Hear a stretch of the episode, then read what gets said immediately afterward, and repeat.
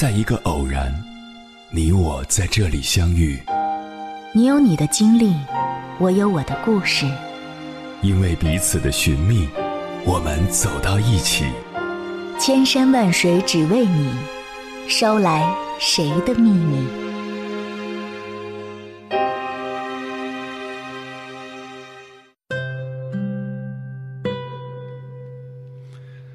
欢迎回来，各位夜行者，这里是正在直播的中国交通广播心灵夜话栏目《千山万水只为你》，深夜不孤单，我是迎波，我要以黑夜为翅膀，带你在电波中自在飞翔。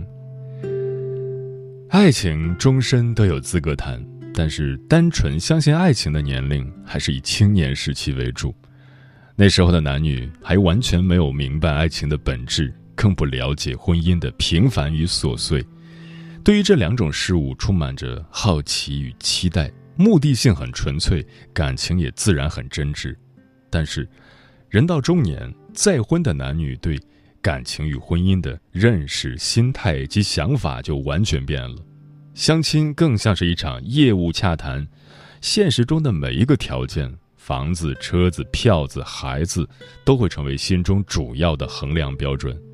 和对方一起生活，究竟比现在的自己能好多少？这是每个中年人再婚时首先要考虑的问题。当现实条件横亘在前，对性格和生活习惯就会考虑的少。毕竟，十全十美的人太难找。然而，中年人的性格和生活习惯早已固化。半路夫妻要想过得幸福，相互的包容和理解就尤为重要。另外，中年再婚，彼此的经济利益成为了两个人互相信任最大的障碍。奋斗了大半生攒下的财富，谁也不会轻易就给了别人。再说，双方都有子女，到时候财产继承怎么算？亲兄弟还要明算账，半路夫妻如果。经济账算不清，信任就会像纸糊的灯笼一样脆弱。接下来，千山万水只为你，跟朋友们分享的文章名字叫《中年再婚有几分真》，作者丁毅。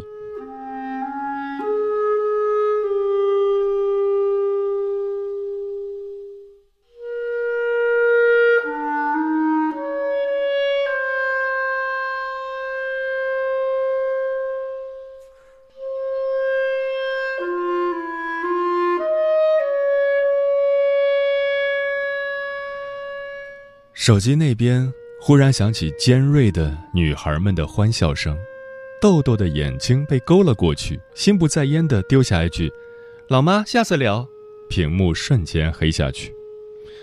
张恒望着头像上笑容灿烂的女儿，心口一阵发酸。自从上大学，豆豆的社交圈扩大，每天忙得不行，和他视频的时间越来越短。张恒真想再多聊几句，又怕打扰女儿。一个人在沙发上坐到深夜，看完电视刷手机，只觉得没劲透了。想想以前母女俩你一言我一语的吐槽，新闻都能看出花来。其实这才过去半个月而已，他竟感觉到莫名的凉意。今年的秋天仿佛来得格外早。张恒渐渐明白，他高估自己了。他以为自己完全可以享受一个人的生活。实际上，他从来没有真正一个人过日子。这些年，哪怕最艰难的时刻，都有女儿在身旁。小人儿的喜怒哀乐占据了他全副身心，令他无暇顾及其他。如今，女儿长大成人，得到的居然不是解放，而是从四面八方缓缓渗透的寂寞。上个班听到同事讨论去哪里过结婚纪念日，下班回来电视上全是成双结对。味同嚼蜡的扒拉完一碗饭后，不知所措的熬过漫漫长夜。最寂静无眠的夜晚，他甚至能听到时间在空气中来回踱步的声音。张恒终于不再倔强，下定决心找个男人。这个念头一萌生，他的耳根子立刻滚烫起来。好像提到找男人就是为了那一档子事儿。事实上呢，他已经吃素十三年了。豆豆爸发生意外离开的时候，张恒不过三十二岁，这个年纪说好听点儿是熟女少妇，说难听点儿是如狼似虎。她是一个身心健康的正常女人，自然不会没有欲望。然而，跟满足自己相比，她更想做一个好妈妈。给女儿创造一个没有压力、充满安全感的成长环境，有时难受的紧，便选择冷水浇头，换取刺骨的清醒。熬了十余年，身体的那点火彻底熄灭，波澜不惊。可是心里的火却在一个人时越烧越旺。尤其是，在女儿上大学后，他愈发想念两个人吃饭的滋味，想念两个人聊天的乐趣，想念追着时间跑，而不是被时间围着转的感觉。张恒仔细看着镜中的自己，其实保养的还算过关，只是，毕竟四十五岁的人了，再怎么捯饬，也不可能比得上十几年前。就说腰身吧。已经拼命往里勒了，肚子上的赘肉依旧若隐若现。好在中年再婚，又不是年轻人谈恋爱，还指望一见钟情吗？他想，大家的想法应该都差不多，谈得来就行，搭伙过日子，可不就是吃饭、睡觉、聊聊天？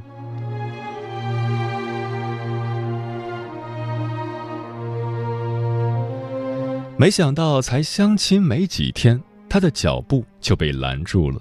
拦住他的是一群老男人无处安放的自信。第一个男人五十二岁，住在一套老破小的筒子楼里。根据对方的工作描述，退休工资应该没有张恒高。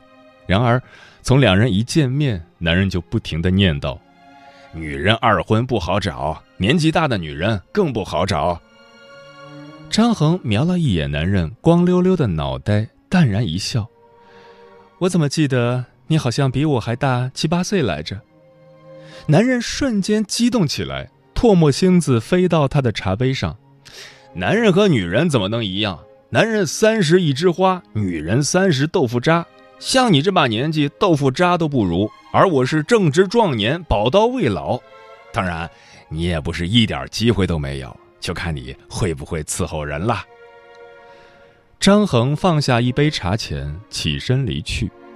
正口若悬河提点他怎样伺候人的男人被扫了兴致，大骂了一句：“什么玩意儿！”这之后的一段时间，张恒算是绝了念头，直到介绍人反复推荐一个素质绝佳的教授。不愧是教授，谈吐素雅多了。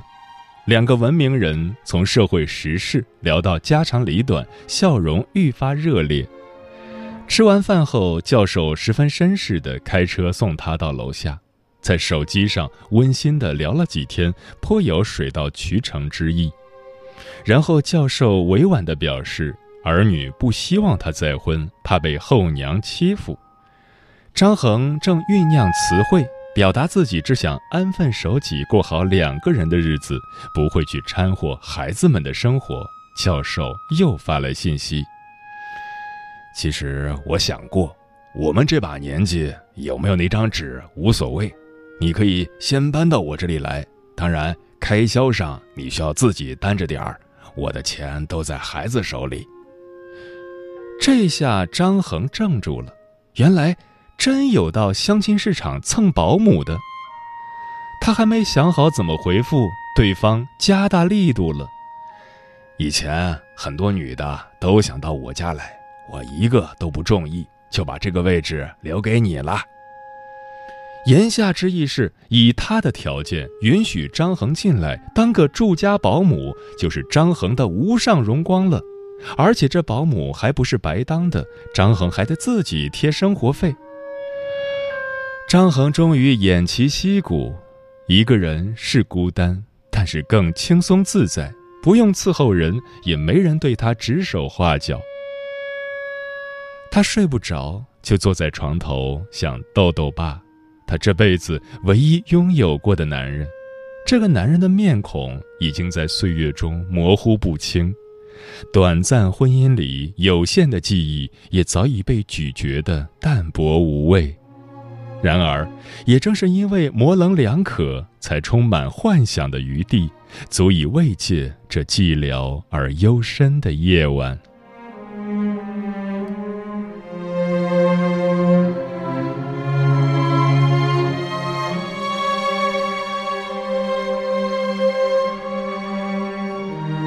四十六岁这年，张衡因为子宫肌瘤手术住院十天，父母年迈。走得近的亲戚各家有各事，女儿在外地上学，他想了一圈，发现只能靠自己，于是花钱请了个临时护工。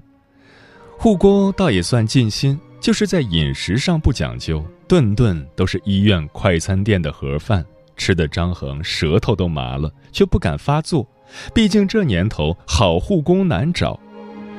第七天，护工有事来得迟。张恒合计着伤口恢复的挺好，就自己下楼买饭。他就不信医院附近没啥比盒饭好吃的。还没走出医院大门，额头就开始冒汗。他怕半路出事，只能咽下口水，匆匆打了一份盒饭回去。等电梯时，一股诱人的香气窜进张恒的鼻腔，他用力嗅了嗅。立刻判断出是酱香排骨，他的最爱。他循着香气望过去，一个中年男人正低头检查保温桶里的饭菜，那香味儿就这样露出来了。不仅香，色泽也亮眼，浓油赤酱的，一看就好吃。张衡的眼珠子盯在了排骨上，恨不得隔空大快朵颐。男人感觉到视线，好奇地回头看着他，眼睛忽然瞪得老大。张恒反应过来，以为对方是被自己这副馋样子吓着了，立刻收回眼光，难为情地将头撇到一边。没想到，男人干脆走到他身旁，语气充满惊喜：“你是张恒吗？”张恒愣住，抬头望着对方，疑惑道：“你是？”电梯到了，人群耸动，空气一下子喧嚣起来。男人大声喊道：“我是吕剑桥，高中坐你后面那个剑桥大学。”张衡的眼珠子转了转，脑海中有些零碎的片段穿透岁月浮了上来。高中确实有个男生叫吕剑桥，老实巴交的，但是成绩不好，有一次惹恼了数学老师，老师大骂。就你这成绩还敢攀剑桥？修桥都没人要。男生解释了好几次，他叫吕剑桥，是因为父亲想让他做桥梁设计师，跟剑桥大学没关系。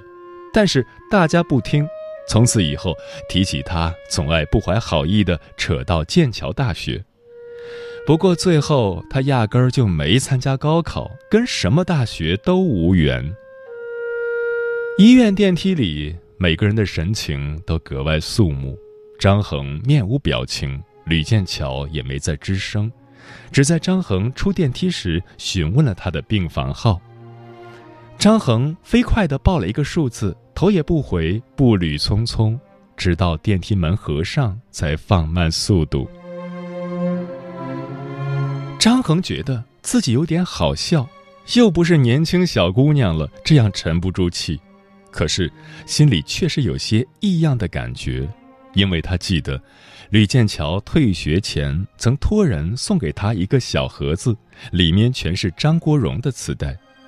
十八九岁时，所有同学都知道张衡的梦想是嫁给哥哥张国荣。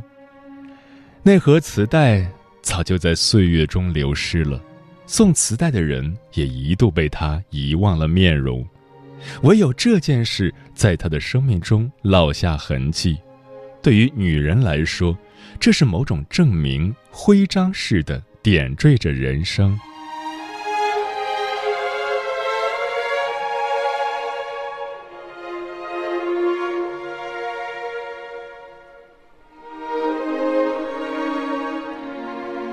第二天上午，吕建桥提着一个崭新的保温桶出现在张衡的病床前。除了酱排骨，他还做了好几样家常菜。张衡光是闻着香气，口水就要流下来。他毫不客气，抱着桶就开吃，吃得酣畅淋漓。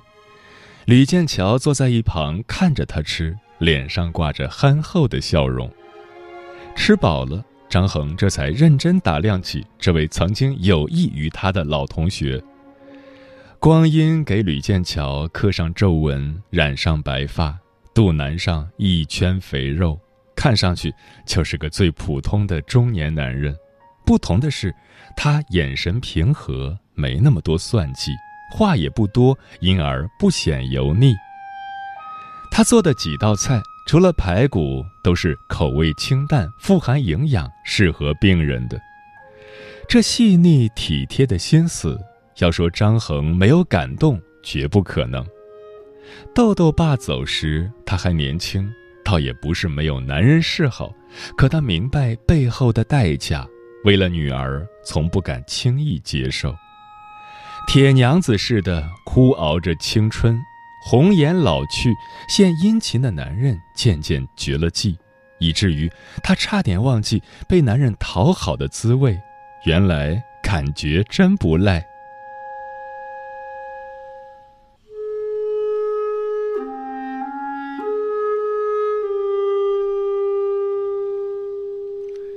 张衡出院半个月后，吕建桥搬到了他的住处。活到这把年纪。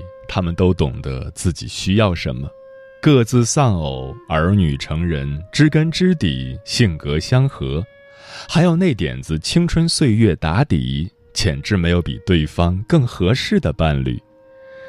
吕建桥跟儿子住在一起，张衡不愿意同住，吕建桥便搬过来，干脆利落，甚合他心。两人商量好了，等豆豆放寒假回来。大家一起吃个饭，将事情定下来。腊月里去领证，然后两家人一起过年，喜上加喜。还没领证，张衡便守口如瓶。然而眼尖的同事还是很快嗅出苗头，他们夸张地问他：“是不是开始第二春了？不然脸色怎么那样红润？再名贵的保养品也吃不出这效果啊！”张衡被他们说的不好意思，偷偷照镜子，发现自己确实变了个样，尤其是那双素来清冷暗淡的眼睛，仿佛汪着一团水，晶亮亮的。究竟是吕建桥的劳动成果，还是他炖的美容亮汤的功效，不得而知。总归是这个男人带来的。张衡有种说不出的满足。在和豆豆爸的婚姻里，他没有享受过多少惬意。那时忙着赚钱、养孩子、做家务，两人都累得晕头转向。哪像现在，他和吕建桥都快退休了，孩子们也长大了，家里家外无需过多操劳，他们有很多自己的时间。吕建桥做饭，张恒洗碗；吕建桥拖地，张恒洗衣服。忙完，一起在月下散散步、聊聊天；睡前追个连续剧，开开心心的讨论一番，心满意足的睡去。周末逛逛公园、爬爬山，或者在家研究个新的菜式。时光飞逝，没有一秒是虚度的。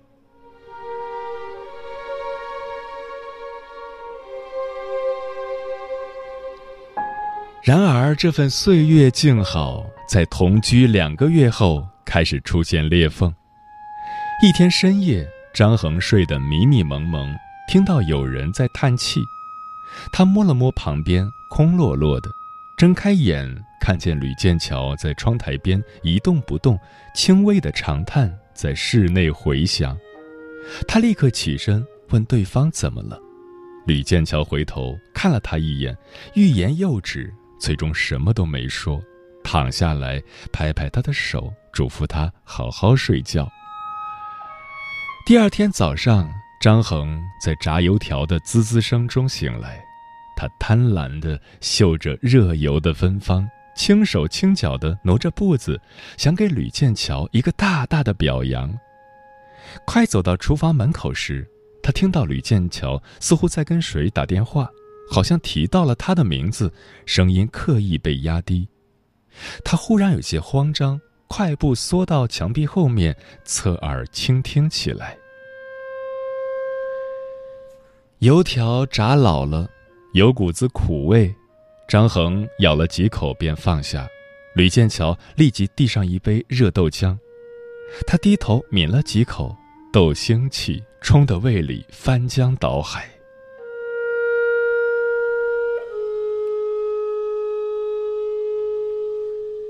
三天后，吕建桥搬走了。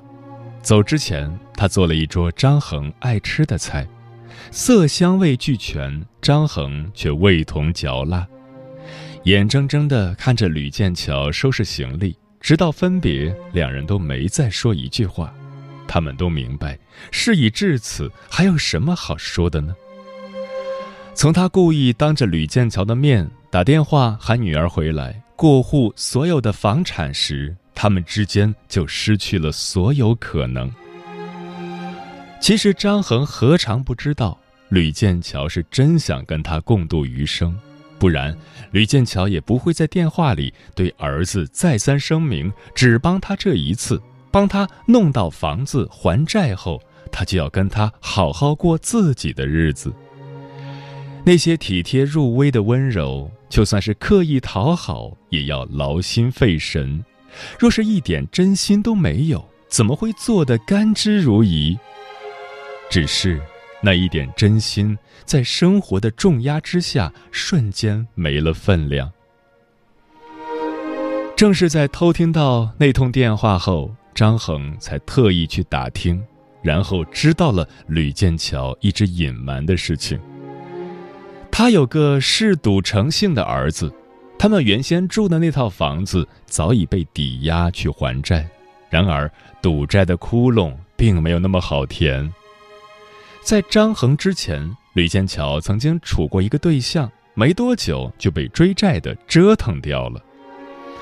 张恒不知道吕建桥究竟是为了钱而接近他，还是亲近后才生出弄钱的心思。无论哪一种，都超出了他能承受的范围。他的确贪恋吕剑桥带来的温暖。却从未想过，因此将自己和女儿的命运置于火上。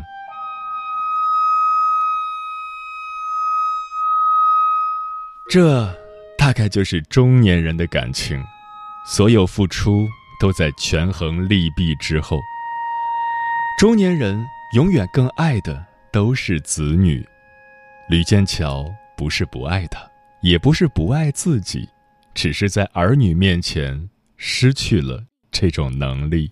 床边大家不知所措，似听到了噩耗。病危的我，一刻见光如雷似电，立即抛低躯壳。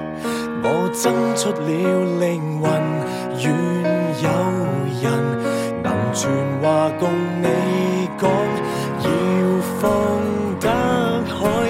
爱是注定这生令你死去活来，缘来缘尽，那位又开始在等埋下昨天无字名下一位，总会跟着来，不放下不。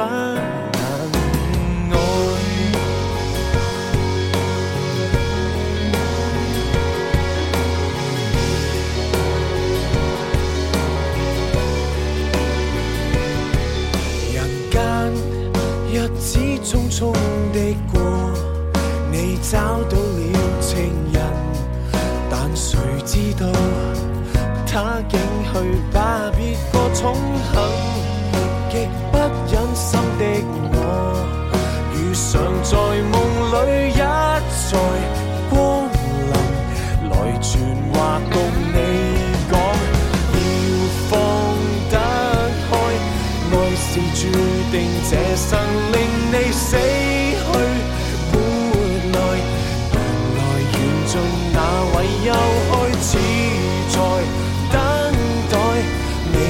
发现灵魂在你身边，把你都覆盖。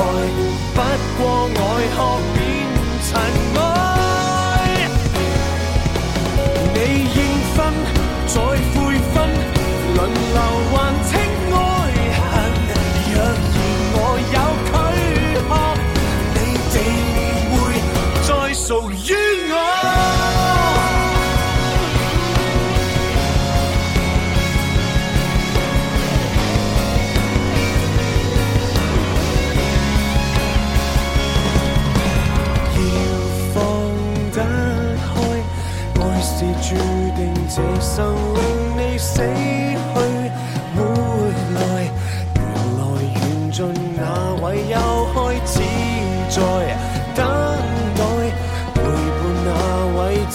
死才发现是错爱，错配的色彩。